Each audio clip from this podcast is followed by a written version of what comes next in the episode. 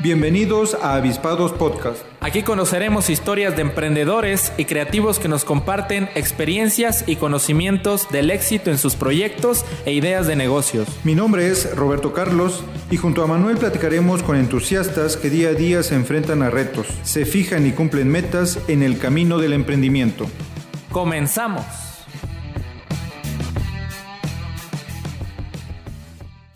Muy buenas tardes, nos encontramos ya en un nuevo episodio de Avispados Podcast, el espacio en donde damos cabida a las nuevas ideas de emprendimiento y creatividad. En esta ocasión también con un gran invitado, licenciado Roberto, muy buenas tardes. ¿Qué tal Manuel? ¿Cómo estás? Buenas tardes. Pues un gusto nuevamente compartir micrófonos y estar en las cabinas de Avispados después de una tarde lluviosa en Comitán de Domínguez, vino a refrescar bastante agradable eh, después de esta lluvia. Y estamos pues ya grabando un capítulo más. Eh, tenemos un invitado muy este, interesante, como todas las charlas que hemos tenido. Aquí hemos conocido historias fascinantes y nos han compartido las dificultades que han tenido, los retos, los éxitos, pero todos con una característica, la pasión. Pasión por lo que hacen. Y hoy vamos a conocer a Valdemar Velasco García, es propietario del restaurante Otro Rollo de la Independencia. Muchas gracias por aceptar la invitación y bienvenido. Bienvenido, señor Valdemar. Al contrario, muchas gracias por, por, su invitación y créanme que es un honor estar aquí con ustedes. Gracias, ¿no? Y que nos haya este, visitado de, de fuera, ¿no? Que nos está acompañando aquí desde la Independencia, municipio aledaño. Pues si me permites voy a leer aquí la reseña de nuestro invitado. Valdemar Velasco García, mejor conocido como el chino, chef y propietario del restaurante Otro Rollo. Nacido el 15 de septiembre de 1972 en la Independencia Chiapas, comenzó a trabajar en el mundo de la gastronomía en la Ciudad de México desde los 14 años de edad. Por falta de oportunidades y gracias a las ganas, esfuerzo y la necesidad, tuvo la oportunidad de trabajar en muchísimos restaurantes de prestigio, como el Danubio, el Rincón Argentino, Centro Ibanés, La Valentina, el Fly, entre otros. Laborando casi 20 años de su vida, tuvo la oportunidad de trabajar para varios artistas como Chespirito, Yuri, Alejandra Guzmán, Adal Ramones y muchos más. Después de un tiempo decide regresarse a su lugar de origen, ya con una familia unida para emprender un negocio que al pasar de los años se hizo un restaurante referente y recomendado de la región. Es el restaurante Otro Rollo. Muy buenas tardes y bienvenido aquí al podcast. Muchas gracias. No, pues sí, todo lo que dice ahí este, es verdad.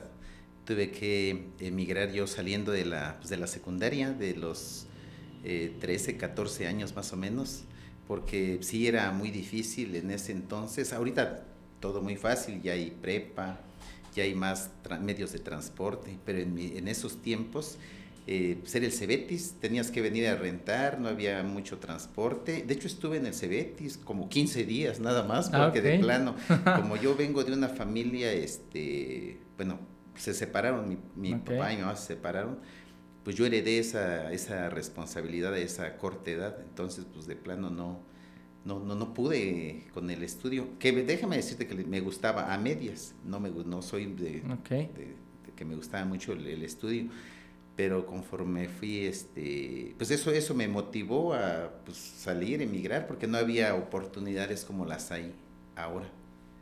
Y, muy joven se va a la Ciudad de México, apenas desde los 14 años. Sí. Y a, ver, cuéntenos esa parte de, de su vida, ¿cómo fue? Sí, se vale llorar. se vale, se vale, es un espacio no, ahora, ya no, pero antes cuando contaba cómo, empecé yo, pues sí, porque a esa corta edad, pues, y con el escaso nivel académico que, que lleva uno y, la corta edad, pues no sabes ni, ni, para qué sirves, no te has descubierto todavía a qué te vas a, a dedicar, ¿no? Entonces yo llegué a la Ciudad de México bueno, pues imagínense, sin conocer Comitán es complicado, te vas a Tuxtla más complicado. México fue complicadísimo para mí, pero me sirvió mucho porque pues, ahí los cinco sentidos despiertan porque despiertan, ¿no? Y pues casualmente el primer trabajo que yo tuve fue un restaurante. Bueno, pues llego yo a ese restaurante con mi corta edad, como que me vieron así, ese que viene a pedir limosna o a qué viene este chavo. Pero, pero ¿lo, invitaron o decide usted irse a México? No, no, yo fui la misma necesidad, es que acá pues prácticamente mi padre pues nos sacó de, de la casa, no teníamos ya en dónde vivir. Entonces yo tenía una hermana casada allá en la Ciudad de México y pues le digo, oye, pues échame la mano, por lo menos dame dónde llegar, ¿no? Y ya yo estando allá pues ya busco trabajo, ¿no? Y pues ya busqué un empleo y pues, ¿de qué la haces? No, pues no sé hacer nada. Usted dígame qué, qué espacio tiene ahí libre. Y pues por ahí el primer trabajo que yo tuve fue el cochambre, el, cochambre de, un, de un restaurante porque es el, nivel más, más, pues, más pesado, se puede decir. Y el, ¿Qué hace el cochambre? Eh, pues es lavar las, las ollas, las cucharas grandes, todo lo que es aluminio, lo más pesado. Y este, pues hay de, puestos, ¿no? el, peor es ese porque es el, el, menos pagado y el más castigado. Entonces, ¿qué hace uno? Pues ya vas, vas descubriendo las, este, las áreas que, que, este, que hay en un restaurante, ¿no? Oye, ¿qué hago para pues, no estar tan castigado, ¿no? Aparte del calorón que hay acá dentro de una cocina, es un infierno, ¿no? ¿Qué hago, no? Pues échale ganas, apúrate para que demuestres a base de trabajo y ya te cambiemos de, pues de, de área, ¿no? ¿Y cuál, cuál, cuál sigue después del cochambre? No, pues sigue la losa, ¿Y la losa cuál es? Yo, yo recuerdo todavía cuando me mandaron, superé esa, esa área, dice, no, pues ahora ya vete a la losa. No, pues yo busqué una cubeta, una, una escoba, y no me encontraban. el chavo que se nos echó a correr, yo andaba ya en la, losa, ya en el techo andaba.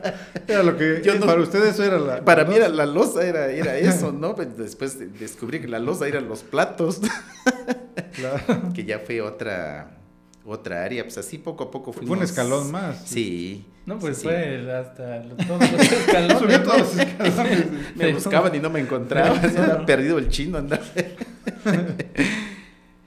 Pues sí, este, pues así vas descubriendo, eh, a base de, esfuerzos, vas este, escalando eh, puestos. Pero me imagino que sí desempeñó cierta habilidad o ciertas aptitudes o ganas de querer hacer, digo, como para que pudieras soportar ese trabajo, ¿no? Pues el, hambre que yo llevaba, el hambre que llevaba y el escaso nivel académico y pues no tener en donde un hogar. Eh, dices, estoy en México, pero bueno, pues en Chiapas, en Independencia, pues tampoco tengo entrada, no tengo, o sea que me quedaba porque me quedaba. Tenía que funcionar como, como empleado pues de ley y luego allá pues pagando renta, el transporte, en una ciudad es, es, carísimo vivir en una ciudad, pues ves todo, ves todo y todo se te antoja y pues ni modo a, trabajar. ok. De ahí va usted pasando a otros lugares del mismo giro. Este, sí, eh, casi todo fue restaurantes. Me gustó mucho eh, la cocina, eh, después de pasar por esas áreas, pues ya pasas a cocina fría. Ahí ya, este, ya te exige, te pagan más, pero te exige, ya el trabajo ya no es tan, tan maltratado, pero ella es más de, inteligencia, ¿no? Es donde es el área de, preparación. Y el mejor pagado pues ya es en la cocina caliente, es ya donde se preparan los, los alimentos y ahí pues ya, ya es, prácticamente es una, una profesión. Pero sí, no se logra fácilmente, se logra a través de muchos años de, de, pues de trabajo. Y pues lo recomendable para los chavos es no, no, no, es no quedarse en un lugar. Yo era de los que ya aprendí en cocina española, bueno, pues a ver qué hay en cocina francesa, a ver qué hay en cocina italiana, este, empaparte de, de muchos tipos de, de cocinas. Por ejemplo, el restaurante que tengo yo, es, está, la carta está formada como de unos 5 o 6 restaurantes. O sea, encuentras desde cortes americanos, encuentras pastas, encuentras aves, ensaladas, eh, mariscos, eh, pues encuentras todo. Y en México no. Allí, es, si vas, si quieres cortes americanos, tienes que ir a un lugar que, que sea exclusivo de carnes. A un español, pues ya sabes que ahí vas a comer mariscos. A un italiano, pues sabes que son pastas. Entonces, todo eso es muy importante, pues no, no, quedarte en un solo lugar para que te, te empapes de, pues, de conocimientos. Para ir aprendiendo, para ver las cosas buenas de un lado, cómo mejorarlas, ir teniendo diferentes experiencias y puntos de vista, ¿no? Ir formando un criterio propio, me imagino yo. Sí, ya, ya después de eso, pues yo, yo veía, ¿no? Por la cocina, pues siempre, ahí es un calorón y, y veía yo los meseros, ¿no? A ellos siempre bien, bien cambiaditos, bien, bien peinaditos y acá y los, los restaurantes, pues muy elegantes, la limpieza impecable. Entonces me llamó la atención también que se sintiera también ya estar allá afuera, ¿no? También pensé que era fácil, pero no, también tiene sus, sus áreas igual empezar de, desde abajo, saber cómo atender al cliente, conocer mucho de, pues de bebidas, de servicio, de, cocina. ¿Sí lo experimentó usted? También? Sí, no, yo estuve en todas las áreas. De hecho, yo fui cocinero, fui mesero, fui barman también. Entonces yo me involucré en todas las áreas de, de lo que es la gastronomía. Aquí hemos tenido invitados, este, igual con historias muy interesantes, este, algunos eh, chefs, pero usted se, se, formó a través de la práctica, o sea, y, y, pudo, tuvo la oportunidad de conocer todas las áreas que involucra un restaurante. Pues sí, yo no tuve, yo tuve la escuela de la calle, la escuela de la calle y este, créame que es, es la mejor, ¿eh? Para mí es la mejor porque es lo que ya, ya ganas, ya te deja y te deja la, la realidad, estás en, en, lo real, ¿no? Hace poco, eh, bueno, mi hijo estudió administración y dice, oye, papi, échame la mano, dice que me dejaba una tarea a mis maestros de las áreas de, de una empresa, ¿no? Ah, pues vente, mi hijo, le digo, aquí vamos a sacar 10, ¿no? Y empiezo yo a poner, no, pues mire, una empresa se conforma por estas áreas, estas, y ya cuando regresa al rato, ¿qué hijo? ¿Cuánto sacamos? No, cero, papá, dice, me tacharon el trabajo. ¿Por qué? No, pues es que dice que estás usando demasiados empleados. Y digo, no, pues es que yo estoy hablando de una empresa grande, una empresa grande y pues la realidad es esa. Porque tuve la oportunidad de trabajar en restaurantes. Sí, donde habían eh, los tres turnos, desayuno, comida y cena, eh, habían varios turnos como empleados, entrábamos a las 7 de la mañana y salía el primer turno a las 3 de la tarde y salían estos y llegaban los otros. Eran de 300 a 400 empleados. ¡Wow! Sí, no eran enormes los, los restaurantes, muchísimo, muchísimo personal. Pues México es una ciudad con demasiados habitantes, casi todos los restaurantes estaban, pero al tope. Yo le iba a preguntar algo. Eh, pero me pongo a reflexionar, licenciado. Le iba a preguntar que si desde pequeño usted mostraba ciertas afinidades o gustos por la cocina, pero es que creo que prácticamente no le dio tiempo porque pues, desde muy pequeño estuvo usted dentro de la cocina. Yo recuerdo que mis padres vendían, tenían un, un negocito así sencillo, vendían sus caguamitas, era caguamero el lugar. Y recuerdo a mi difunta madre, que es la que está en la, la botella de vino que les, les obsequié, que quiero que den el visto bueno cuando puedan. Pero yo recuerdo que mi madrecita hacía las, las costillas este, fritas, este, carne adobada, pico de gallo. Y pues por ahí, yo creo que por ahí surgió algo de eso porque es, es muy interesante la cocina tan interesante que nunca se termina de aprender, siempre se va innovando, o sea, siempre hay que estar actualizándose. Aún que yo me empapé en los 20 años que estuve allá, aún sigo comprando mis, mis libros, mis recetas. A veces veo unas que digo, bueno, pues como que no, no es tan así, pero de ahí saco algo y ya le agrego lo mío. Claro. yo en el, restaurante tengo platillos que son creados por mí, el, nombre y el, el sazón. Okay. Pero, todo eso gracias a, tantos años de experiencia ¿no? y de conocimiento en la, en la cocina. Sí, y te digo, eh, lo más importante acá es este que le saques provecho al, al sufrimiento, entre comillas, ¿no? Al sufrimiento, porque realmente cuando ya disfrutas, cuando ya aprendiste y lo haces con amor y compasión, pues ya no trabajas. Como me acaban, cuando llegan mis clientes me dicen, oye, chino, tú te veo igual, no pasan los años, pues es que disfruto mi trabajo.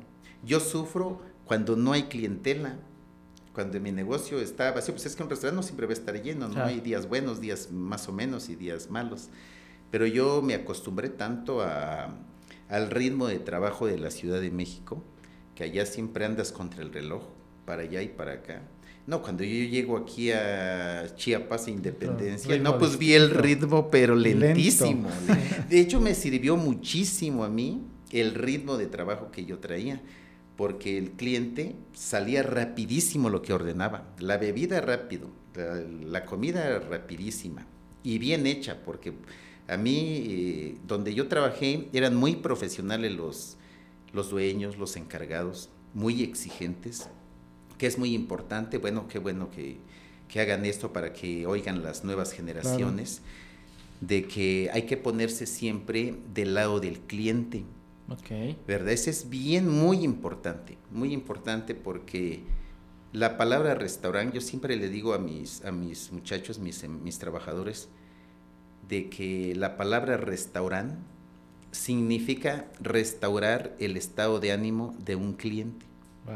Entonces nosotros estamos obligados a que si a un cliente llega enojado por X cosa que le pasó, no, pues es nuestra obligación cambiarle ese, ese perfil, ¿no?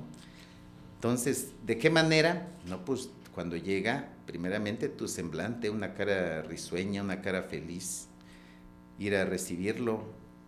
Señor, buenas tardes, bienvenido a su casa, pásele por favor, jálale la silla, dale una carta. Tú debes de ser un asesor, si él no conoce nuestros platillos, pues tú lo debes de convencer cambiarle su pues el carácter que lleva, ¿no? Si está enojado, pues eh, ofrécele una bebida, una rica bebida, una buena entrada, un buen platillo. Hace poco llegó una clienta muy enojada. Llegó con su bebé, su este su carriolita y salen los meseros. ¿Me permite ayudarla? No, no, no, no, no. No me toquen, aléjense. Ah, bueno, se alejaron ellos, pero bueno, ya hicieron la labor, ¿no? Al final de cuentas la señora me, manda a llamar y dice, don Chino, dice, yo reconozco que yo tengo un carácter insoportable, es que ni yo misma me aguanto, dice. Y la verdad lo felicito porque me voy pero encantada de la amabilidad, el trato, el sazón, el servicio, la bebida que me dieron, el ambiente, la música que usted pone. Pues la verdad me voy muy contenta y se disculpó yo ese día, eh, esa noche más bien no pude dormir, porque eso es lo que me llena a mí de felicidad. El trabajo que yo hago es tan, tan noble tan, y tan complicado a la vez, que cuando así como llegan clientes que te pueden llamar la atención, pero el cliente siempre tiene la razón, aunque no la, no la tiene a veces, pero pues siempre va a tener la razón él. Pero yo esa, esa noche no pude dormir porque de felicidad, de que la señora se fue contenta. Y pues a mí me gusta mucho, a veces no invierto mucho en publicidad, me gusta más la publicidad de boca en boca. Esa es la mejor. Sí, de hecho, pues yo tengo excelentes recomendaciones y referencias de aquí de, de su restaurante. No he tenido la oportunidad de conocerlo de primera mano, pero lo que he escuchado de boca en boca afortunadamente es muy positivo. Que comentan por ahí los que saben que cuando tenemos una buena experiencia pocas veces lo comentamos, pero sí, sí, sí la comentamos. Pero cuando es mala, esa sí la comentamos muchísimo. Y en restaurantes se da mucho. Entonces poderlo, poderlo constatar de esa manera, pues la verdad es que sí es bastante mérito. Yo, yo he crecido, fíjense, este arquitecto, licenciado, eh, yo le hago mucho caso a la crítica de un cliente. Porque si te están diciendo que algo está mal, pues hazle caso. En vez de enojarte, no, pues corrígelo. Este, a veces hay clientes que me han dicho, oye, te, está muy rica tu comida, pero donde yo vivo, hace, hacemos un platillo así, así, así, y tú lo puedes perfeccionar más, ya con la experiencia que tú traes la puedes perfeccionar más. No, inmediatamente empiezo yo a hacerle caso y le pongo el nombre de la persona que me, dio esa receta le pongo el nombre. El maestro Bonifaz, él me dijo de un postre, me dio la receta de un postre que se vende muchísimo en el otro rollo. Entonces yo le puse el boni de frutas. porque salió de el maestro Bonifaz. Perfecto. Interesante. Entonces yo le hago mucho caso a las recomendaciones de, de, mis clientes. Y es que al final de cuentas el lugar se construye a base de ellos, ¿no? Sí. Digo, pues es, es para Son nuestros patrones. y como usted les dice, desde que llegue eso de que bienvenidos a su casa, pues totalmente. Y qué bueno eso que comenta de son nuestros patrones, porque lo decimos a veces de forma muy coloquial, pero yo también lo digo, que a veces uno dice, ok, mi propio negocio, ok, mi propio tiempo, etcétera, mi propio jefe, pero en realidad eso es entre comillas, porque en vez de mi propio jefe, pues en cada cliente tenemos a un jefe, ¿no? Alguien que nos, nos va dictando por las pautas para seguir avanzando. Ajá. Sí, este.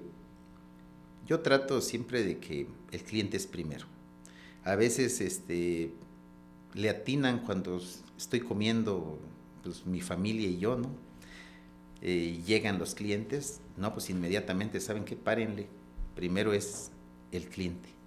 Aunque yo coma, yo creo que me voy a morir de gastritis, teniendo tanta comida por comer. Pero primero, primero es el, cliente. Yo invito a las, pues a las nuevas generaciones a que piensen de esa manera porque eh, he visto muchos negocios donde emprenden, pero sin, sin haber este, aprendido el oficio de lo que, de lo que van a poner. Entonces, emplearse significa aprender. Ahorita en la actualidad es muy triste porque me llegan empleados que lo primero que me dicen es, oiga, es que, ¿cuánto paga? Es lo primero que me dicen, ¿cuánto paga? Y le digo yo, oye, más bien, ¿qué sabes hacer? ¿Qué experiencia traes? No, pues nunca he trabajado digo, híjole, pues tú me deberías de pagar entonces. Porque te voy a capacitar. Porque te voy a capacitar. A mí me llevó muchísimos años abandonar mi pueblo, mi familia, allá sufrir maltratos, regaños y, y aparte mal pagado. Pero no me quejo, al contrario, de ahí sale uno adelante. Entonces, emplearse significa aprender. Y después de aprender, pues ya emprender ya emprendes cuando sabes ya qué, qué, estás, lo que estás haciendo, lo que estás poniendo, ¿no? Y ya de emprender, pues ya. ya Acaba de decir algo muy sabio. digo, hemos tenido muchas, muchas pláticas, hemos este, hablado mucho de, de los diferentes emprendimientos, pero lo que dice es importantísimo. Antes de emprender hay que conocer lo que uno quiere hacer Exacto. Y, he escuchado a muchas personas que dicen, es que lo que decía Manuel, quiero poner un negocio porque no quiero tener jefe. No, entonces no es por ahí porque terminas teniendo no solo un jefe, sino muchos jefes. Entonces, lo que dice me gusta, ¿no? Hay que este, rescatar eso, primero hay que aprender y luego vamos a emprender. Eh, digo, hay muchos casos en donde muchas veces quizás nos aventuramos y vamos a poner este negocio, pero no hay la experiencia, no se sabe, pues a veces enfrentar los retos, las dificultades. Y lo dicen las estadísticas, muchas veces, pues, cuánto tardan muchos negocios, ¿no? No llegan ni a los tres años, porque faltó, pues, aparte de muchas otras cosas, pues la experiencia. Y más si pagan renta. Que eso consume no, muchísimo. sí, pero pues sí, yo, yo por ejemplo, cuando llegan chavos que estudian gastronomía y llegan a pedir una oportunidad, yo inmediatamente se las brindo. A mí me gusta mucho compartir mis, mis experiencias, como dijo por ahí un chef peruano, se me acurio, se me fue el nombre. Chef que no comparte sus recetas es un chef muerto. Entonces, eh, a mí me gusta mucho a mis hijos, a mis hijos eh, siempre les digo de que aprendan es, eh, porque es, es, arte, lo que nosotros hacemos es arte. A mí no me gusta un, un, platillo así lleno de comida, la verdad, de ver un plato tan lleno se me ve el hambre. Entonces ustedes deben de, de, de vender, de presentar arte, todo bien presentable, platillo, bebida, eh, higiene, higiene eh, un cliente hace poco me dijo, y me gustó mucho lo que me dijo, eh, Chino dice, ¿sabes qué es lo primero que yo hago cuando voy a un restaurante? No, le digo, a ver, dígame, ya me puse a temblar, ¿no? Lo primero que hago es ir al baño. Si los baños están limpios, me da confianza a lo que voy a comer. Pero si los baños están sucios, es donde entramos nosotros, ya me imagino donde no nos dejan entrar. Entonces yo, yo permito que los clientes a veces los meto a la cocina. A veces están en la barra y, a ver, chino, prepárame una bebida y la quiero ver cómo la prepara. Ah, pues con todo gusto, le preparo ahí delante del cliente. De hecho, allá preparamos platillos delante del cliente, en la mesa. Ahí preparamos este postres, platillos, cafés, todo flameado delante del, que, es también este un show, ¿no? Parte, o sea, complementar el sazón con lo visual, que también es bastante atractivo. Sí, es, eso te hace, eso, eso, eso marca la diferencia. Porque yo he visto muchos negocios, bueno, en otros lados, donde nada más cambia, cambias de nombre de restaurante, pero en todos venden lo mismo. ¿Verdad? O sea, que no hay como una propuesta, ¿no? No, pues no, no, pues es que cambio de nombre, pero en todos vas a conseguir costillas fritas, vas a conseguir caldo de camarón y en todos. Entonces, qué chiste de cambiar de restaurante si todos venden lo mismo, ¿verdad? Claro. Entonces, este, yo le digo, bueno, de hecho yo cuando puse el restaurante, yo busqué un nombre comprometedor, un nombre que te motive a echarle ganas, ¿no? Sí. No me están preguntando, pero imagínense otro rollo.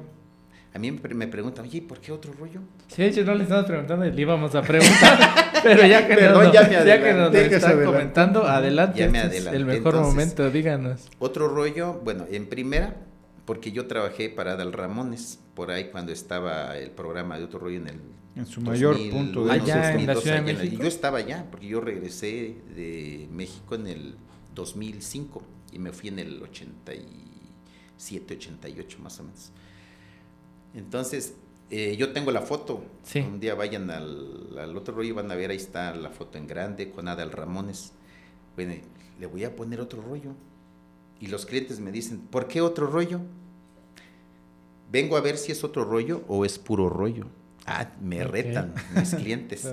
Entonces, este, otro rollo le puse yo, por una por la foto y otra porque yo veía que en Independencia eh, todos, puras fondas, puras fondas y todas vendían lo mismo. Entonces, no, pues yo voy a hacer otro rollo. Yo voy a hacer otro tipo de platillos, eh, otro tipo de servicio lo que yo aprendí. No, y, y, que como dijo usted al inicio, un nombre comprometedor, por lo que dice, porque en un momento dado, o sea, usted va con todo para lanzar su restaurante, pero también se compromete y porque también tuvo cercanía con, con la marca, con el programa de otro rollo, a hacer un buen producto. Digo, al final de cuentas, de algún modo la voz corre y pues, usted tiene ese nombre, entonces, ¿qué tanto tiempo lo puede sostener? de, hecho, invité a Dal Ramones, él vino una vez en la feria del 4 de agosto, la feria aquí en Comitán, por ahí en el 2007, 2008 vino Dal Ramones y yo lo invité a, a Independencia.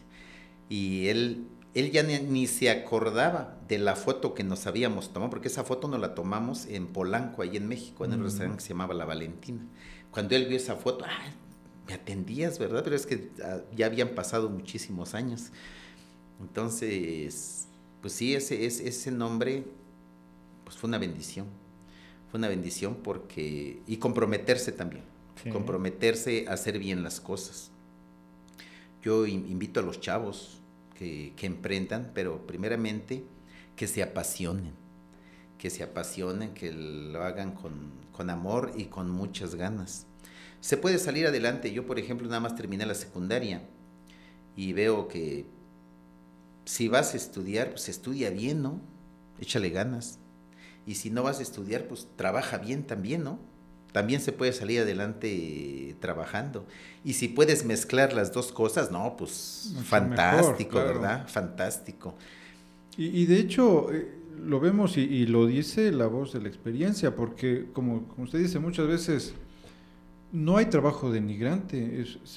si vas a hacer un lavaplatos, pero hazlo bien y sé el mejor lavaplatos. Si vas a ser mesero, sé el mejor mesero, que es eh, una característica que este, hace falta hoy en día. Quizás muchos dicen por el uso de redes sociales, porque todo es ya tan esporádico, porque no hay esfuerzo en conseguir las cosas, pero hace falta eh, siempre dar más de lo que se nos, se nos pide, ¿no? El mínimo esfuerzo, Así ¿no? Así es. sea, un poquito más. Sí. No decir, este, no, yo no hago eso, eso no es de mi área, eso lo hace de esta persona, pero si es, lo está, estás viendo ahí la situación, pues unirse un poco a la causa. Yo batallo mucho con eso. Me imagino. Yo, yo hablo... Y saludos a todos los que batallamos con eso. yo, yo trato de... Hablo mucho de reflexiones con mis, mis muchachos. Ajá. Eh, les digo, miren, están en edad de echarle ganas, no desperdicen el, el, tiempo, porque es, ese tiempo que están desperdiciando lo van a necesitar cuando estén más grandes. Entonces, ahorita es el momento de darle con todo, no se cansen, porque a veces me llegan unos de que, ay, dos horas parados y ya andan ahí como caballos levantando un pie y dicen del otro y ahí, o, o a veces se hacen patos con un plato ahí, ¿no? Porque pues, dicen, pues no me van a pagar más, ¿para qué le echo más ganas? Si no me van a pagar más, yo pasé por lo mismo. A mí me decían, a ver, chaparrito, tú que lavas eh, los platos, ¿quieres aprender aquí? Ah, sí, cómo no. Y ya me pasaba inmediatamente, no, no, no, no, ¿a dónde vas? Primero demuéstrame que tu área esté impecable. Cuando me demuestres que tu área está impecable, con mucho gusto vienes y aquí te enseño con mucho gusto. Entonces, ¿qué hacía yo? No, pues echarle muchas ganas a, mi, a lo que me correspondía a mi área para poder aprenderle acá donde ya, donde ya es otro puesto, donde ya, ya, ya ganan más los chavos. Pero aquí a veces por la flojera, no, pues no quieren dar el extra. Trabajan muy, muy limitados. Entonces yo, yo invito a las nuevas generaciones a que, a que no pierdan el tiempo, que no se involucren mucho en lo que son las redes sociales. distracciones, ¿no? Esas distracciones los está matando, en serio. Y pues hay que, esta vida es muy, muy bonita, nomás que hay que descubrirla y todos tenemos la misma capacidad, la misma inteligencia. Lo que no hay son ganas. Pero sí, pues a mí me gusta mucho compartir mis experiencias porque pues no siempre me voy a dedicar a esto. Sí, de hecho me decía usted fuera del aire que le gustaría nuevas propuestas para que tenga usted donde ir a comer, ¿no? Exactamente. Yo, yo de tantos empleados que he tenido, de todos uno me ha salido a cual le mando un saludo, un tal Juan de una colonia, se llama Buenavista. Es el único que ha puesto su propio restaurante y me da muchísima felicidad, mucho gusto de que él, él trabajó como ocho años en el otro rollo y, lo hacía como que si fuera de, de, él. A veces me sorprendía el chavo y pues, todo aquel que trabaja merece tener oportunidad. Claro. ¿Verdad? En todos estos años eh, que estuvo en la...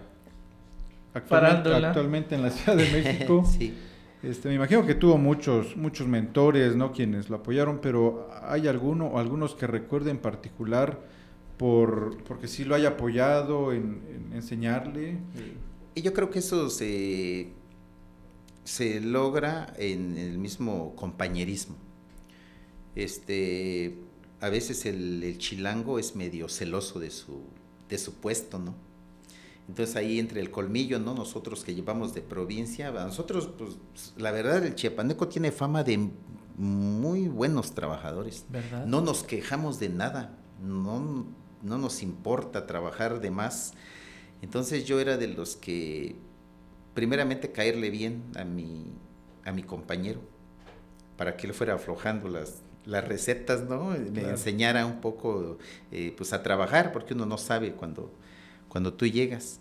Entonces agradecer a las personas y fijarte en gente trabajadora, en gente inteligente, gente que le puedas aprender algo. Eso es muy, muy importante también.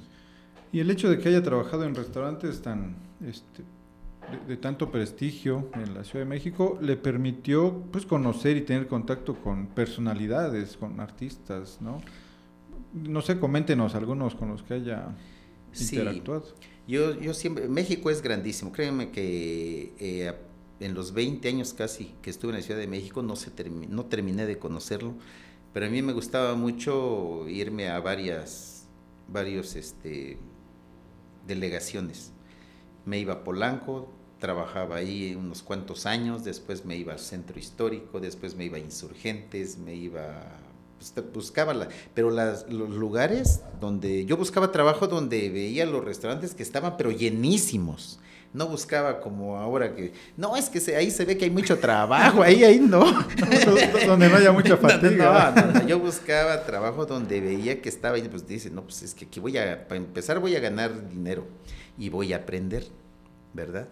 Entonces yo veía a veces estando afuera cómo entraban los artistas. Entonces, no, pues yo tengo que entrar ahí.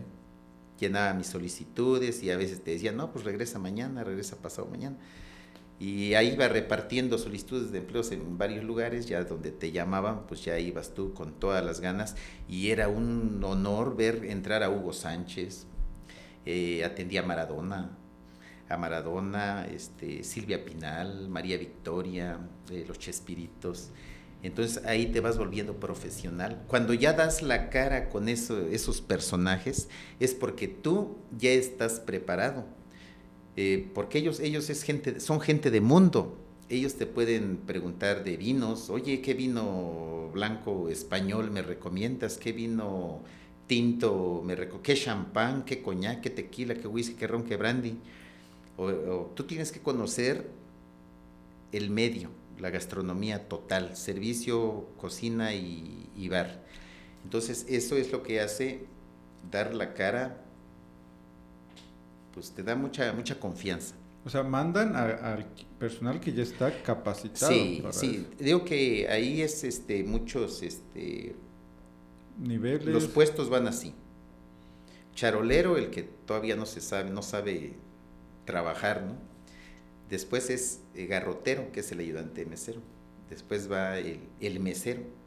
El mesero ya casi no hace nada, pero no hace nada en fuerza, pero pregúntale algo, te sabe de platillos, de bebidas, de servicio, te sabe, muchísimo. Después entra el maitre, el capitán, después ya sigue subgerente y gerente.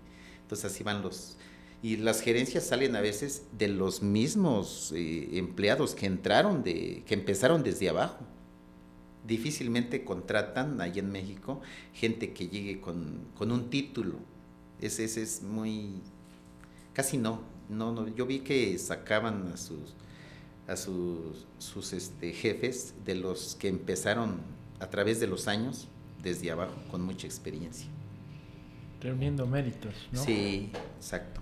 Y bueno, y, finalmente decide ya regresar y emprender en, la independencia, que como dice, sí vino a hacer otro rollo, porque eh, pues venía con una experiencia de trabajar en restaurantes grandes, usted lo ha dicho en cuestión de, la velocidad, del buen servicio, y en esa época, digo porque pues ahorita hay pues algunos, hay más restaurantes que, en esa época, estamos hablando del 2005. Cinco. Eh, sí marcó un antes y un después la llegada del otro rollo. Ahora, ¿usted por qué decide poner el restaurante en la independencia. Eh, no sé, cualquiera diría, bueno, Comitán tal vez porque hay mayor... este Simplemente por la población. Exactamente. Muy buena pregunta. No me la habían hecho, pero créame que eh, primeramente porque soy de allá. Eh, después yo vine enfermo de vivir tantos años en una ciudad tan loca como es la Ciudad de México. Vine muy este, estresado entonces me sirvió mucho la independencia para controlarme. Venía demasiado acelerado. Y cuando puse yo el negocio, yo descubrí que el comiteco lo agarra como, como un paseíto también. Salir de Comitán, ¿no? Pues también aquí andan medios estresadones. También le servía para distraerse un poco. Entonces, eh, a mí se me han abierto mucho las puertas y cualquiera me invita para poner un negocio aquí en Comitán, en Margaritas, en Trinitaria, donde quiera quisieran tener un, otro rollo. Y, pero no, no se puede crecer actualmente como volvemos a, a regresar por el trabajador. A mí me gustaría tener una cadena de restaurantes, un otro rollo, uno, dos, tres, cuatro, pero eso no se puede ahorita porque el empleado está muy limitado. Ellos no se ponen la camiseta como yo quisiera. Tiene que cumplir todos los, estándares en cada uno. Exacto. como si fuera la, el primero, ¿no? Exacto. Yo les digo, aprendan, aprendan. Si no les gusta lo que ustedes ganan, pues échenle ganas, demuéstrenlo. Y lo reto, yo lo reto. Lo reto a que vengan don Valdemar o don Chino, como me quieran decir. Si no me sube el sueldo, me voy a ir. ¿Tú crees que yo soy tonto? Pues si tú ya eres un buen empleado, pues no te voy a dejar, no te voy a dejar ir nunca. Pero si me estás pidiendo aumento de sueldo y no sacas la chamba, pues, no, pues ya te hubieras ido desde cuándo. Entonces, eso impide actualmente crecer. Sí es complicado. Es, muy complicado un, restaurante cuando lo quieres, cuando quieres hacer bien las cosas. Como le digo, yo a veces voy a comer a restaurantes y en vez de que me restauren me mandan bien encabronado. Mm. ¿Verdad? Entonces, ¿para qué ponen si no lo van a atender, si no lo van a eh, administrar bien, ¿no? No van a concientizar a, sus trabajadores a hacer bien las cosas, ¿no? Pues mejor que no. Sí, porque te imaginas, licenciado, digo aquí don Valdemar, don Chino, llega a algún otro lugar, a lo mejor en Chiapas o fuera, y pues, no sé, te toca servirle, ¿no? En el restaurante tú no sabes qué es Don Chino, o sea, tú, tú puedes atendernos, a veces puede uno subestimar quién es el que está uno atendiendo. El chaparrita. Digo, no sabe uno. No trae papagayo. De repente, ajá, exacto, no, uno puede decir, oye, pues ahí dijo que quiere comer esto, ah, ahí dáselo y todo, como que subestimar un poco, pero pues tú no sabes, tiene aquí un restaurante que va con todo aquí en la Independencia y qué, qué atención le vas a brindar. Muchas veces, pues, expertos van a los restaurantes, entonces como no sabe uno con quién se va a topar, a todos hay que atenderlo con los mejores estándares, ¿no? A veces las mejores propinas te salen de los que llegan en bochito. Por mencionar un ejemplo, sí, por mencionar un ejemplo. ¿En serio? Sí, sí, sí, y es que a veces no es tanto el, el decir, ay, ya incluyen la propina y todo. No, hay veces que el mismo servicio, hasta tú dices, no, hombre, un 10% es poco, la verdad. Es, Tan esta complicado ese tema, qué bueno que el tema de la Esta gente se merece más. El tema de la propina es complicadísimo. Yo a veces veo que suben ahí en el Face y empiezo a opinar un mundo de gentes hablando de la propina. Y créanme que los que tienen autorización de hablar de, eso tan sagrado que es la propina, pues somos los que hemos vivido en, los en las dos partes, ¿no? Como trabajadores y como patrones también. Porque la propina efectivamente no es, no es, no es, forzosa, no es obligatoria la, la, propina, ¿no? El mesero por lo que le pagamos, pues tiene, él tiene la obligación de servir. Pero a mí, me, eh, ahí en México, nos decían que un mesero debe de estar mal pagado. ¿Por qué? Para que el mesero se esmere en atenderte. Porque yo créame que yo ganaba mucho más en propinas, el sueldo ni caso le hacía, ni me iba a alcanzar mi sueldo. Entonces nosotros ganábamos muy bien eh, por la propina, pero bueno, ahí, ahí le va. La propina sí hay que ganártela, pero a base de méritos, dando el extra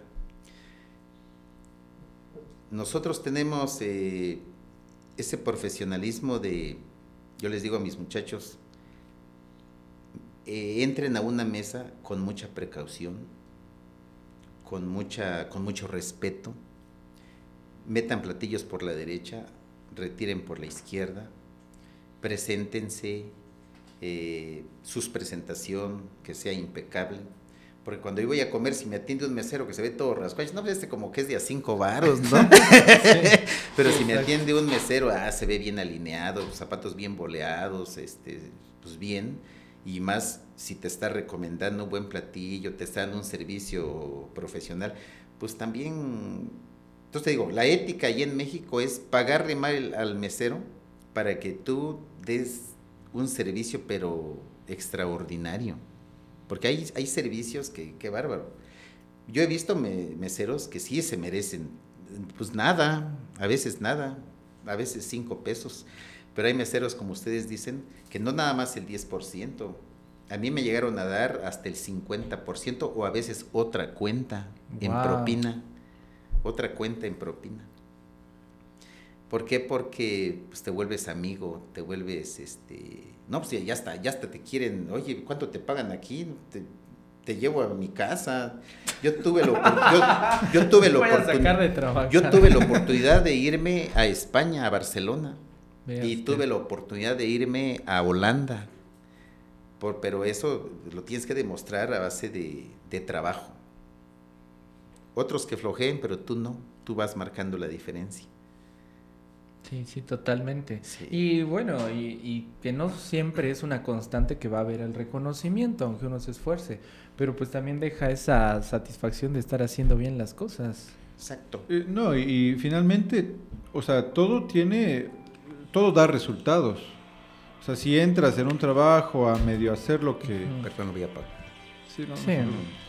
Eh, hacer, bueno, voy a cumplir pero va a haber alguien que va a dar el, extra, el plus, y luego este va, bueno, lo llaman porque es eficiente. O sea, el reconocimiento tal vez no, no es tan directo en este caso de, todos los, comensales, pero sí te fijas en quién le, echa ganas.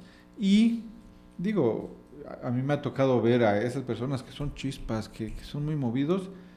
Después de años los encuentras y están en un puesto superior y dices, es que tenía que ser así porque tenía ese ese ánimo y esa energía y esa pasión por lo que hace. Se los llevan para otro puesto. Oye, ¿no te quieres ir conmigo? Aquí eres mesero, allá te voy a llevar de encargado, ¿verdad? Pero por, porque demuestran su, su capacidad y su amor a su, a su trabajo.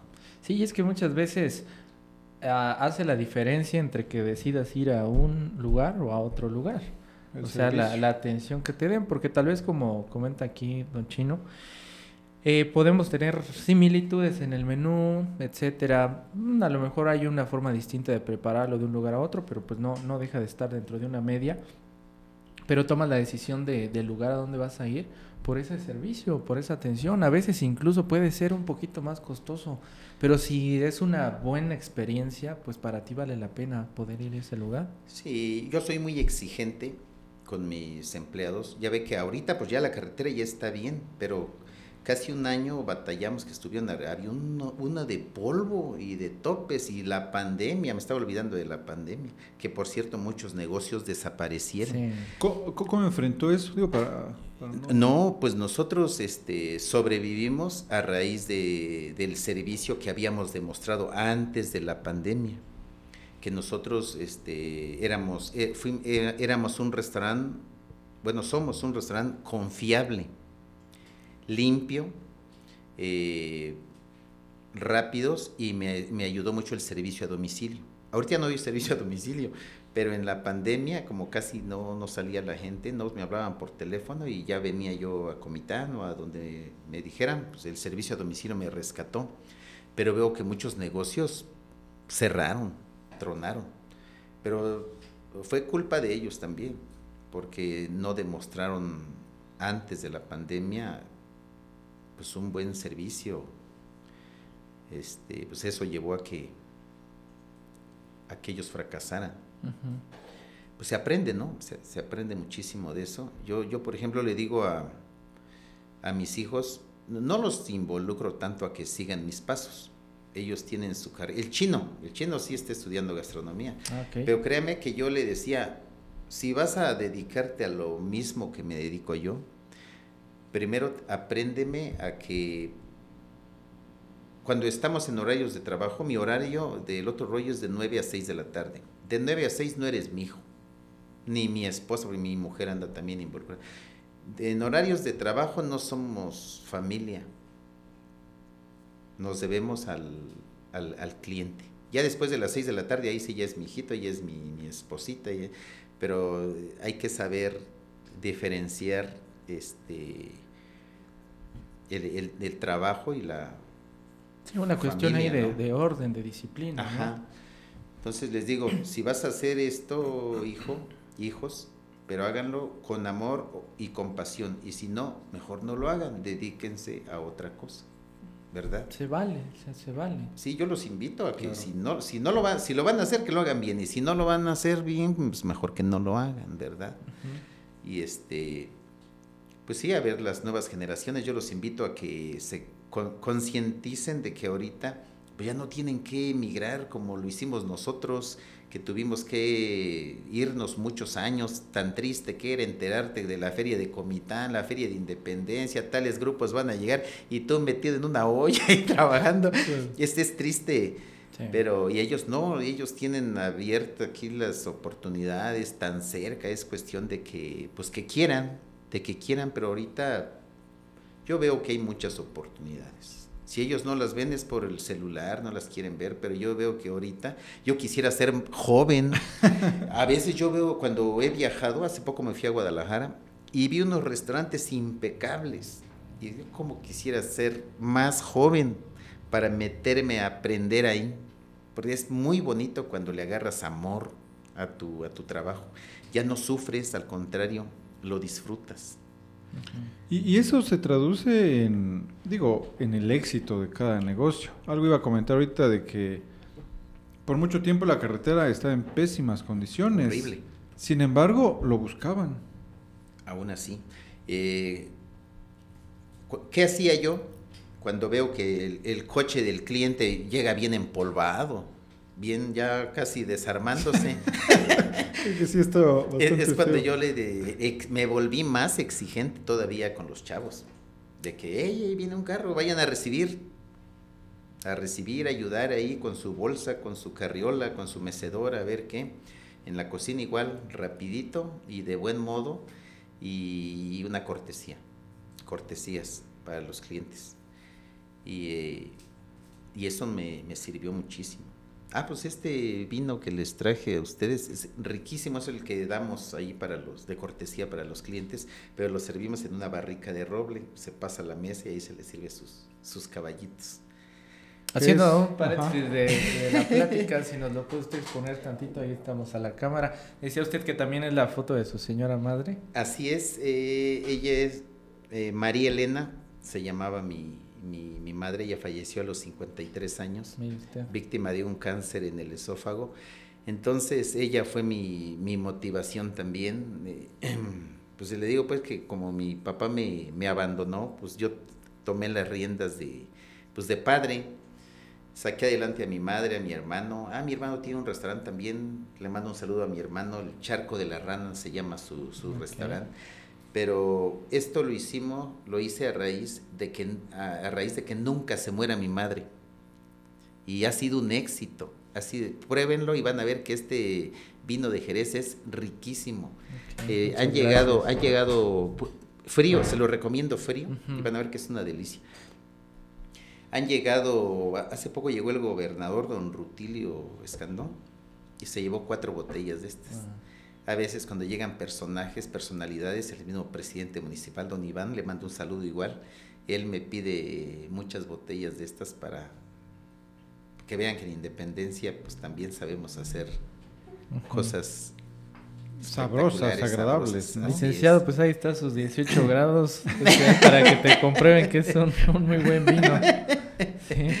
Pero digo, lo importante de, eh, lo que dice, lo, que significa, ¿no? El, vino de Jerez, María Elena, tiene un, significado, pero de que, pues no, no, se quedan ya, este, ok, ya, ya somos el restaurante, sino buscan hacer más, ¿no? Innovar. Dar más, innovar.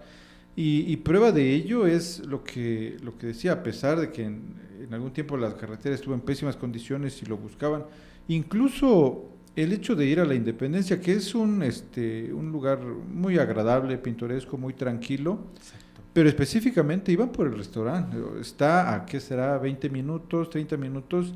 El hecho de, viajar para buscar el otro rollo es por algo, no es porque el servicio es bueno, porque el sazón es, es bueno, este, y, y todo, la importancia pues de siempre dar más de lo que uno espera, y eso se traduce en un éxito. Así es. Sí, tratamos de que el cliente siempre esté, se vaya con una buena impresión, con ganas de, regresar y de recomendarnos. de recomendarnos y, y sí, antes me decían, oye, pero venir, venir a Independencia, ¿qué hay más allá del otro rollo? No, pues también ahorita, pues ya, yo fui el pionero de, de, los restauranteros, ahorita ya hay varios, está el Queso Azul, está el Charco de las Ranas, muy buenos restaurantes y, los recomiendo también, el sol sale para todos, ¿no? Claro. Entonces, este, todos cocinan muy rico. Este, yo los invito a que vayan. Entonces me decían los clientes, oye, y aparte de, de, los restaurantes, pues ¿qué más hay en Independencia? No, pues ahorita ya hay mucho que ir a ver. El presidente municipal actual, eh, pues ya hizo un mirador espectacular. Eh, ha hecho varias cosas, pero anteriormente yo les decía, no, no, no, de aquí regreses, ya no vaya más para adelante. porque hacía falta algo, Hacía falta mucho atractivo turístico. Ahorita no, ya hay, es un pueblo muy, muy tranquilo, muy tranquilo, en el que te puedes pasar de, después de comer, no puedes ir, hay lagunas, hay lagunas, este, lugares muy bonitos que puedes ir a acampar ahí. Pero lo, importante de que, digo, el restaurante y los nuevos que se han sumado, de que sean ese referente, ¿no? De por qué visitar Independencia, aparte de, de otras este, bondades que tiene, y decir, ah, bueno, por sus restaurantes, que son buenos, es, pues qué, qué orgullo y satisfacción, ¿no? Ser ya un referente del municipio. De hecho, es de las principales referencias que tengo cuando me mencionan Independencia. Sí, porque no había pues, otra cosa porque ir a Independencia. Ahorita pues todos se están poniendo las pilas los otros restaurantes y, y sí, pues yo los invito a que conozcan a todos, a todos, todos somos diferentes, vendemos cosas diferentes, pero he ido a probarlos, todos cocinan muy, muy rico, de hecho ellos también estuvieron en la Ciudad de México, otros estuvieron en Cancún, entonces, este, pues sí, yo, yo le debo mucho a Comitán, mi clientela yo creo que el 90% es, es, es Comiteca. Y, pues por ellos aquí seguimos disfrutando de nuestro trabajo. Es un lugar bastante agradable que eh, en sus inicios estuvo muy cerca del Parque Central de la Independencia, ahí inició, que digo, tuve la oportunidad de ir este, en alguna ocasión, llegas y te encuentras un mural de fotografías en donde está Don Chino con muchos artistas. Eso ya era este, pues interesante. Se fueron sumando fotos, ¿verdad? Ahí con, con personajes como Don Oscar Bonifaz, este, gobernadores, que se fueron agregando al, mural. Pues están llegando muchos empresarios, muchos políticos. Entonces uno de ellos me dijo, oye chino, ¿y por, por qué nomás ellos y nosotros qué? Ahí se me prendió el foco y dije, no, pues sí es cierto, no, pues vamos a tomarnos la primera, a ver qué, qué, suerte, qué, suerte, me dan. No, en un año se, ya lo que faltaba era pared, ya no cabía. Pero digo, finalmente es importante porque, o sea, te pones a observar y dices, ah, mira, el gobernador vino a comer aquí, este tal deportista vino a, comer aquí. Eso va sumando también al, prestigio. Sí, hace poco llegó la banda este, Los Recoditos, llegó Inspector, eh, Cuisillos, banda Cuisillos llegó también. No, pues es un honor ya estar eh, internacionalizado. De hecho, ahí están sus fotos ya en grande también. pero, pero ya en Independencia, ya no en México, ya en Independencia. que, ya llegaron al otro ya rollo. al otro rollo de, Independencia. Yo quisiera por ahí comentar, eh, si bien es cierto, hemos estado pues muy, muy este congratulados de que nos platique de, de, estar viajando entre la Ciudad de México, aquí entre los sabores, la farándula, etcétera. La verdad es que ha sido muy bueno. Antes de irnos acercando al final, yo le quiero preguntar desde su perspectiva de dueño de negocio, cuando usted viene y se empieza a instalar, ¿empieza con poco? ¿Empieza poco a poco, de menos a más? Quisiera ahí preguntarle su punto de vista, si usted considera que eso es lo mejor, empezar de menos a más, poco a poco, este, en cuanto al lugar, el espacio, la gente que bueno a contratar, ir conociendo a quién, a qué este tipo de clientela se está usted enfrentando, porque es diferente eh, ¿Cuál es su opinión respecto a eso? De cuando uno empieza, si es importante empezar de, menos a más poco a poco. Buenísima pregunta. Qué bueno que toque ese punto. Porque sí, efectivamente, cuando yo llegué, sabía que traía mucha experiencia, pero la verdad como que no confiaba mucho en mi pueblito, ¿no? Dije, no, pues no voy a poner algo grande, pero a lo mejor no funciona. Entonces con mi esposa ahí, que mi mano derecha, eh, no, pues ¿cómo ves si ponemos unas tres mesitas acá? Y empezamos con una parrillita y pues así como vaya el negocio le vamos a ir este comprando nuestras cosas, ¿no? No, pues yo recomiendo a, a los chavos empezar así. Es muy como una casa, ¿no? Primero por el, los cimientos, primero aprendan a chambear y cuando ya, ya, ya aprendieron y, y emprendan, empiecen por algo chico. Y conforme, conforme vayan a través de sus esfuerzos, vaya esto progresando, pues ustedes le van a, ir, van a ir creciendo, van a ir creciendo, porque como dice el licenciado, si yo en el 2005 empecé, ¿no? Pues yo, mis mesas eran de las que da la superior, eran de plástico, y este, en el 2010 le di un giro a esto. Cambié mis mesas, cambié, pues cambié todo prácticamente, hasta cambié de lugar, estaba en el centro, ahí, ahí tardé 10 años mm. y ahorita llevamos, gracias a Dios, 8 años en el, en el nuevo lugar, nuevo espacio. Que está en la entrada de la Independencia. De la Independencia, pero ahí ya tenemos estacionamiento, área para niños, tenemos este privados, este, ahora con la pandemia, ¿cómo me sirvió eso? Eh, las áreas. Pues el lugar es amplio, es amplio y lo que buscaba la clientela, que no estén muy pegados al otro. Pero nosotros sí fuimos eh, creciendo, pero empezando de, de abajo. De abajo eso es muy importante porque vas bien cimentado. Difícilmente, competencia siempre va a haber. Y es muy bonita la, competencia porque yo lo veo desde este punto de que cuando hay competencia, pues tú no te quieres quedar atrás. Nos hace mejorar. Al contrario, todos vamos creciendo. Entonces, en vez de ponerte celoso, no, échale la mano, ve, te puedo ayudar en algo. Y de esa manera, pues ambos nos recomendamos y crecemos juntos. ¿verdad? Pero sí es muy importante ese punto que tocó usted, empezar desde abajo y de poquito en poquito. Sí, yo, yo lo comento eh, porque a mí me, me simbró mucho, me, me, impactó mucho en alguna ocasión que me tocó conocer eh, a un joven eh, que, que terminó la carrera de gastronomía y tuvo toda la mesa puesta. Este, su papá le, le ayudó a la inversión, no sé si otros amigos, primos, porque pues hay que reunir un buen recurso. En un lugar muy bien posicionado, con una competencia ya fuerte, ahí de manera cercana, y pues trató de poner un lugar de primer nivel. Incluso procuró que el menú fuera muy sofisticado, etcétera, y veías mucho detalle en el lugar, incluso ballet parking, las, la carta en donde te presentaban los platillos, todo el grabado, todo el detalle. O sea, yo en ese entonces, nada conocedor al respecto, lo valoré mucho y dije, qué padre, ojalá que le vaya muy bien. Pero sí fue muy, muy impactante para mí, muy, muy, muy, muy impactante que en alguna ocasión, por algunas circunstancias, tuvimos una videoconferencia, una videollamada eh, con, con familiares de él. Este, y, y en la videollamada no pudieron atenderme en otro lugar, la estaban tomando ellos desde el restaurante. Yo estaba aquí en, en, mi oficina, estábamos platicando unos temas de trabajo, pero fue muy impactante para mí que mientras teníamos la llamada, este, pues estaban desmantelando el restaurante porque ya lo iban a levantar.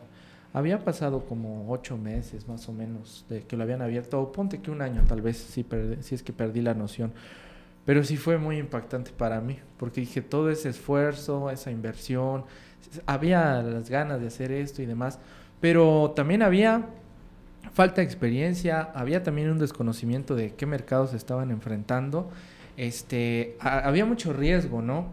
Entonces de ahí a mí me quedó mucho eso, de pensar que valía la pena ir avanzando poco a poco para ir midiéndole las aguas y que creo que hasta puede ser desde un punto de vista financiero puede ser un poquito más inteligente porque incluso tú mismo vas reinvirtiendo tus utilidades y nutriendo tu negocio y vas creciendo de forma gradual. Porque si no la caída es muy pesada y te puede acarrear dificultades después. Yo creo que le faltó eh, la práctica. Traía la teoría, creo, pero le faltó práctica. Por ejemplo, yo invito a mis hijos, a, a pesar de que ellos tienen un, pues, un maestro, yo que yo empecé desde abajo, y sin estudio, nada de eso. Aún así yo los invito a ellos a que vayan a trabajar a otro lado, no sé, México, Cancún, para ver que sientan los fregadazos fuera de, del negocio de papá.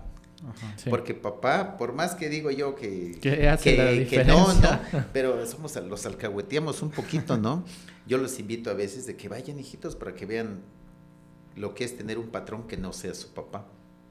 Entonces, yo, yo les aseguro que si sienten eso, van a venir a papachar su negocio, van a venir a, van a, venir a papachar su papá, van a, venir a papachar a su cliente, a papachar al personal. Pues ahorita están, hay que apapachar, apapachar al, al trabajador también, porque si no, son, están muy sentiditos. No, les puedes decir nada. si no se va. Entonces, este, inspirarse siempre en alguien. Por ejemplo, yo, yo, yo me inspiré mucho, primeramente en Dios, ¿no? Yo soy católico. Eh, yo me inspiraba mucho en mi madre. Ella ya falleció y ella desde allá arriba, pues no me va a querer ver mal acá abajo, ¿no? Yo siempre fue mi, mi inspiración, mi madre.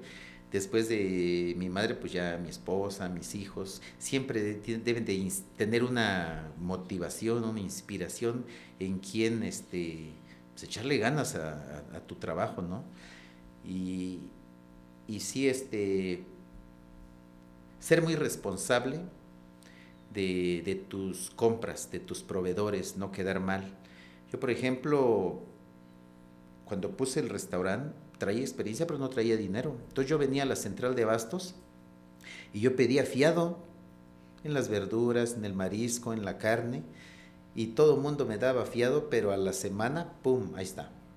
Nunca quedé mal, nunca quedé mal. A veces me decían, nada más esto, don Chino, o no quiere llevar más. No, no, no, no, no. O sea, aceptaba hasta lo, yo, lo que yo consideraba que voy a poder pagar y que no se me echara a perder también. Porque yo me gusta que mi producto esté fresco siempre. Una, porque pues ahí como yo también. Y mi cliente pues también debe de comer fresco, ¿no? Entonces por eso yo no, no me gusta almacenar mi producto. Entonces yo mis proveedores prefiero tenerlos constantemente abasteciendo el, el negocio, pero sí no quedar mal. Ser muy responsable en tus, en tus compras. Y también ser muy responsable en tu menú. Yo soy enemigo de poner algo y que no hay. eso a mí me molesta un montón de llegar a un restaurante y ya te lo estás imaginando, oye, dame un robalo, un guachinango, una langosta, ¿qué cree que no hay? eso, ya no, yo ya no regreso. Entonces yo trato de que en mi negocio no pase eso. Hay clientes a veces que te piden cosas que no estén en el menú.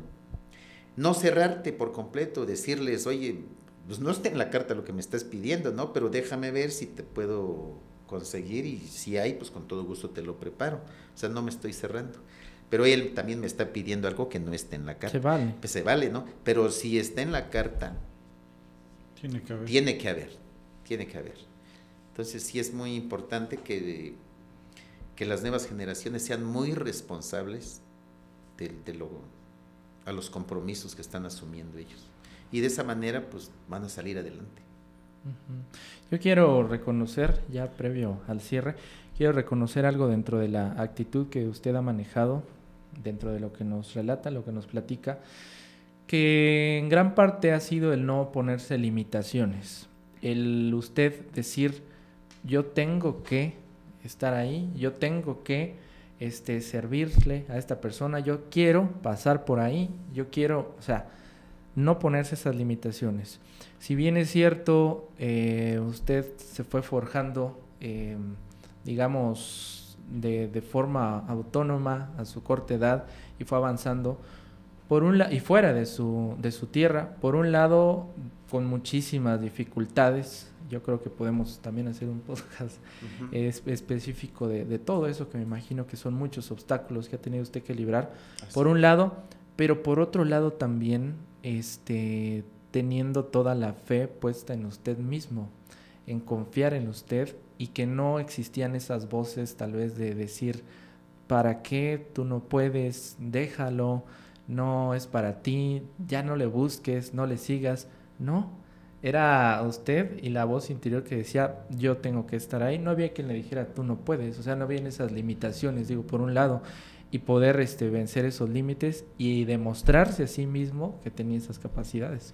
Entonces eso yo se lo quiero reconocer y me parece algo muy destacable, muy importante y que es muy importante que tengamos todos el, el no autolimitarnos, ¿no? Confiar en nosotros, nuestras capacidades. Y porque al final de cuentas, nosotros somos lo único que, que al final va a estar con nosotros toda la vida, ¿no? Digo nosotros sí, mismos. Así es. me pasó, bueno, ya para ser breves, me pasó eso porque yo, cuando puse el negocio, yo sabía trabajar, pero no sabía administrar. Entonces por ahí llegó salubridad muchas veces y me clausuraron como dos, tres veces. Yo veía que me están sellando ahí los hornos, las parrillas, pero pues me quiero defender, pero pues no sé mis derechos, ¿no? Entonces, en vez de agüitarme, pues empecé a investigar, ¿no? ¿Por qué me están clausurando? Entonces aprendí a, lo, a los puntos de, que, te, que te exige salubridad. ¿Por qué? Para que el cliente coma de una manera confiable, ¿no? Entonces tú tienes que, ¿sabes qué? Esta pared no está bien, tache. Esta parrilla no está bien, tache. Hasta que me cambies esto y esto y esto, te vamos a liberar tu negocio. Entonces, esto yo, todo eso yo no lo sabía. Yo sabía trabajar, pero no sabía lo que es más allá de lo que es administración. Pero pues en vez de rajarme, al contrario, también me puse a estudiar y aprender. Y ahorita pues ya ando. Ya, pero tienes que pasar por esos trancazos para aprender.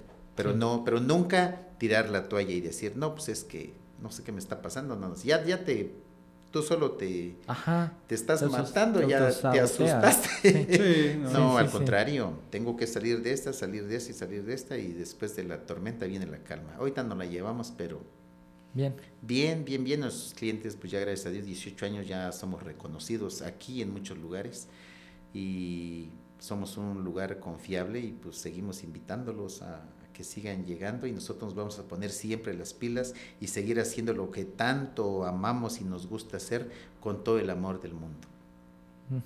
Sí, me quedo también con esa frase que dijo usted del chef peruano, de que el chef que no comparte sus recetas es un chef muerto y yo lo extrapolaría también a otras carreras, el hecho de poder compartir ese conocimiento, de poder perpetuarse, ¿no? Con esa, con esa visión. Sí, el egoísmo no, no, no, no es bueno, al contrario, hay que eh, ayudar, apoyar y, y nosotros nos tocó batallar de una manera pues, a veces muy eh, dura, difícil, pero no, ahorita ya es diferente. Y yo, pues, cuando alguien quiera llegar ahí a hacer un servicio, no sé, con todo gusto les están abiertas las puertas para hombres y mujeres, pero con que lleguen con, con ganas. Eh, bueno, pues la verdad ha sido una plática muy interesante. Gracias por compartirnos parte de su experiencia. Sin duda eh, nos ayuda y para todos aquellos emprendedores, pues hay que aprender algo, ¿no? De, estas experiencias que ya pasaron por, por, todo esto y que ya les costó y que, porque mucho puede decir, ah, mira, un restaurante exitoso, pero detrás hay pues hay mucho trabajo, ¿no? Hay, hay sufrimiento, hay momentos difíciles. Hasta lágrimas. Y, hay lágrimas, sí, claro. Pero pues aprender de esas experiencias, ¿no? Que, que ya, que ya han pasado. Eh, la vez pasada tuvimos igual una plática sobre un restaurante, hicimos un ejercicio, me gustaría este, repetirlo, eh, como para antojar a quienes nos estén escuchando, si visitan el otro rollo, un platillo que recomiende y, que nos diga más o menos qué, tiene. Ahorita viene la temporada, ahorita que ya empezó a llover, de un platillo que inventé yo a base de sisim, eh, chicatana, eh, nuku, hay muchos que le dicen de muchas maneras, ¿no? Ese platillo ya lo internacionalicé porque ya lo comieron gentes extranjeras que han venido. Es eh, medallones de filete de res eh, yo hago el, la chicatana, la, la, doramos, luego le, le, agregamos este, crema, especias y lo acompañamos con un arroz azafranado. Ese es mi un platillo de la región para empezar, un platillo de la región que ha tenido muchísimo éxito. Y detrás de eso, pues vendemos langosta, robalos, guachinangos, este, eh, paella valenciana, es un platillo muy, muy reconocido mundialmente, y cortes americanos, y, pero el platillo, yo creo que el principal es, es, es, el, ¿por qué tienes que llegar al, al otro rollo? Por ese platillo, y ahorita ya va a empezar a salir ese afrodisíaco aparte. y, exótico, este, claro, muy, muy buscado por, por muchos y como es una temporadita también con mucho éxito, ¿no? Sí, sí, sí, sí. No, pues hay, hay muchas cosas, hay muchas cosas desde eh, frutas naturales, hay gente que luego llega eh, media enferma, entonces también vendemos este ensaladas, eh, aguas de frutas naturales, este, pues todo ahí encuentra de todo. De todo. El otro rollo que está en la entrada del municipio de la Independencia. Y no quiero cerrar sin antes mencionar también este el restaurante El Sazón de María Inés, que es de Andrick, su hijo, el este el Chino Junior. También se le conoce como el Chino Junior, son, un retrato. Este, digo, resaltar también, pues, eh, que lleva a la escuela, ¿no? Muy joven este, y emprendiendo también con un restaurante con comida chapaneca y oaxaqueña. Este, pero interesante, ¿no? Que es quien pues, se apasionó, al igual que, su papá, sobre la gastronomía y está emprendiendo a una muy corta edad también. Sí, también le, le busqué un nombre comprometedor a su negocio. Oye, papá, apóyame acá. Sí, pero primero vamos a buscar el nombre. ¿Qué te parece si le ponemos el nombre de tus abuelitas? Eh, se llama El Sazón de María Inés. María, mi mamá se llama María, María Elena. María Inés, mi suegra. María Chiapaneca e Inés Oaxaqueña. Entonces, el sazón de María Inés. Y como ves, si fracasas, ella va a estar triste allá arriba gran, de, su, gran compromiso de su nieto acá abajo. No, pues que sí. Ah, bueno, pues buscamos proveedores. Pues ya de Oaxaca vienen sus chapulines, su chocolate, mole, tortillas de tlayudas, ya tenemos proveedores que le abastecen directamente del estado de Oaxaca, una cocina mundialmente conocida y reconocida porque ellos rescatan mucho sus tradiciones. Entonces, a donde vayas, yo hace poco le digo que fui a Guadalajara y hay restaurantes oaxaqueños. México hay restaurantes oaxaqueños. Donde quiere hay restaurantes oaxaqueños. La Guelaguetza lo famosísima también. Y la chiapaneca, pues también, no, yo tampoco me voy a quedar atrás, ni modo que me ganen los oaxaqueños.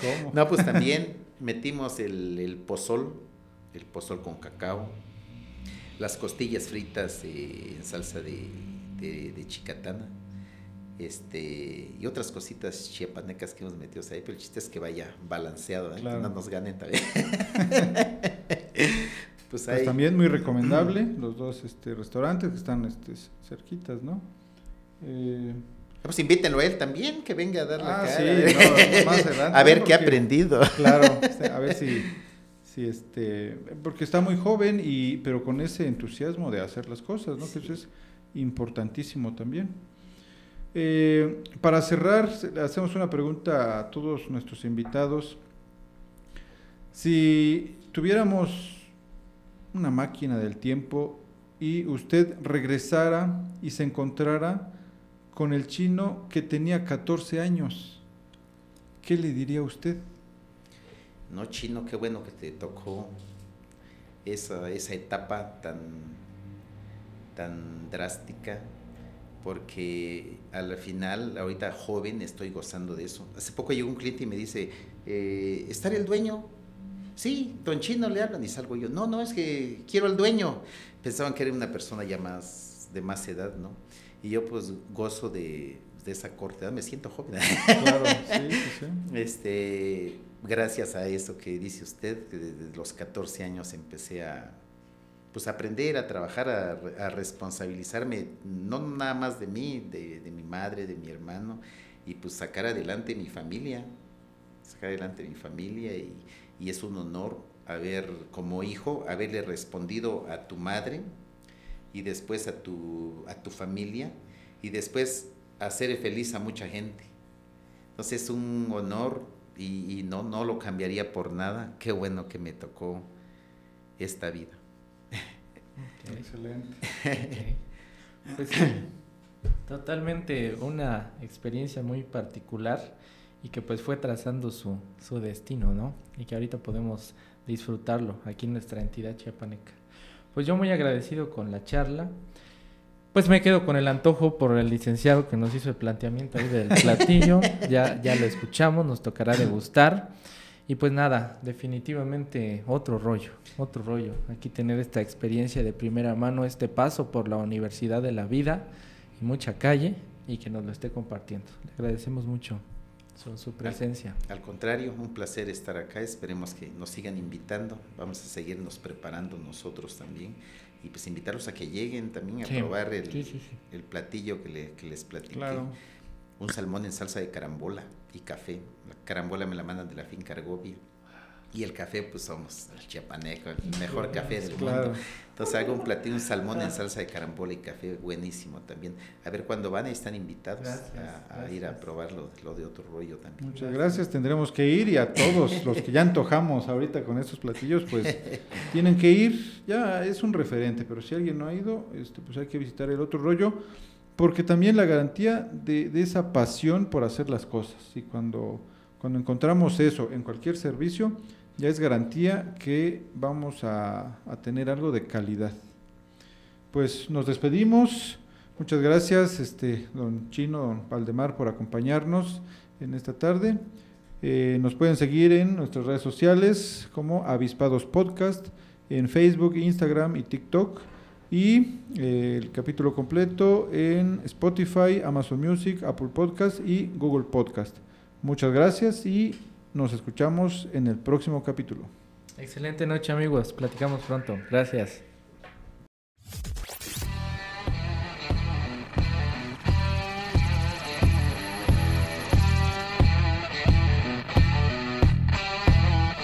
Gracias por haber escuchado este episodio y ser parte de la comunidad de avispados. Síguenos en redes sociales como Avispados Podcast y nos escuchamos en el siguiente episodio. Si quieres apoyarnos, comparte este episodio, dale clic a seguir, deja una reseña y déjanos 5 estrellas en Spotify y Apple Podcast.